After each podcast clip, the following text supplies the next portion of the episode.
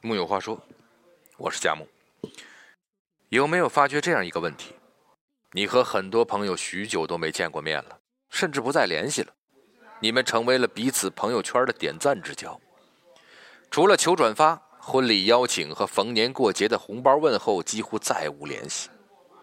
为什么大学毕业以后，朋友们都被你养在了手机里？是你们的感情已经变成淡薄了吗？仔细算一算，差不多再有一百来天。新一年的毕业季又要来临了。一两年以后，那些脸上洋溢着青春梦想的大学生进入社会，被捏圆搓扁之后，午夜梦回，也许也会提这个困惑。这个问题的本质不在于和朋友见面次数减少，而在于朋友之间的关系的淡化与流失。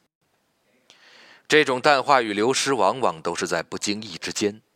即使在你身边，在本地就有很多朋友，可是，在面临出门和他们见面，还是微信寒暄几句时，我们常常都选择了后者。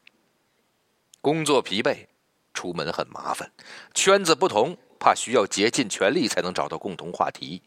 成年人的生活没有容易二字，平时很久不联系，一见面就吐苦水也不好，大家的时间老对不上。从前你觉得是朋友的人，现在可能有了新的看法。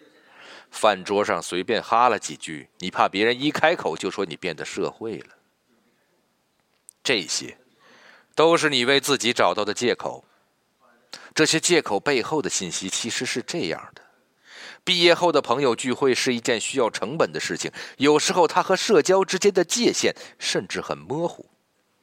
交朋友需要一个长期稳定、特殊的环境。一旦离开这个环境，感情需要用心去维护。而毕业后意味着工作、社会环境更新了你对朋友的认知。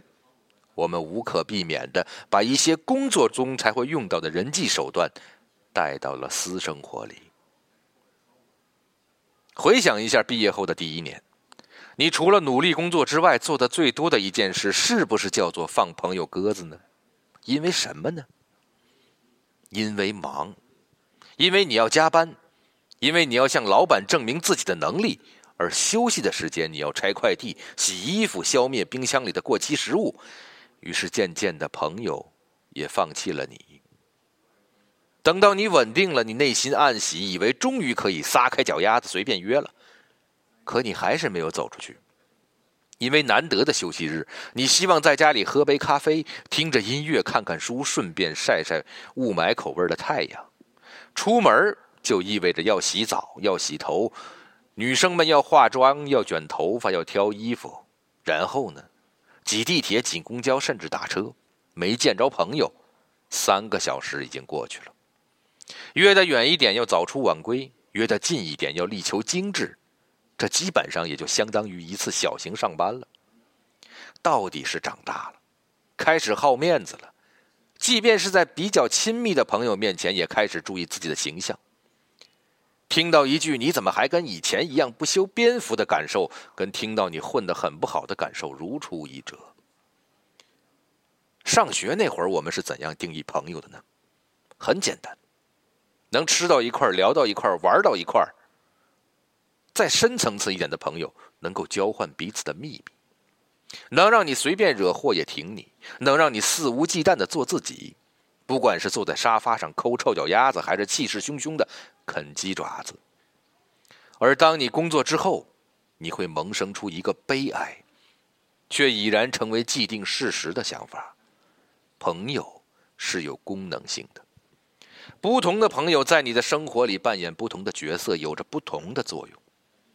于是，当约会出现时，如非必要，一切具备现实价值的小事情，都会让你们此次约会为之让道。同理，你会发觉自己精力有限，会觉得人和人之间始终都讲究一个相互。你开始只对对你真诚的人做力所能及的事，你对朋友的警惕性变高了。从前的你。可能把咬耳朵当做是建立友谊的催化剂，现在却开始神烦这样的人，因为你觉得你的生活也很苦，你不希望你的朋友一有事儿才会想到你，一想到你，就是倾诉两个字。不是你自发的萌生出这些想法，有时候你朋友的一举一动也会牵扯出你的这些新观念。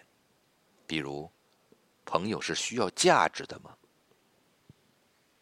如果你身边还有定期关心你行踪、找你絮叨，而不是为了对你倾诉、找你帮忙的朋友，他们是肯定不会被你养在手机里的。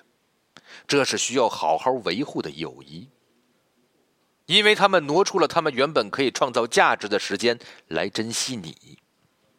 这个问题的背后，是对过去的友谊的缅怀和珍惜，是对自己的改变的无奈与惋惜。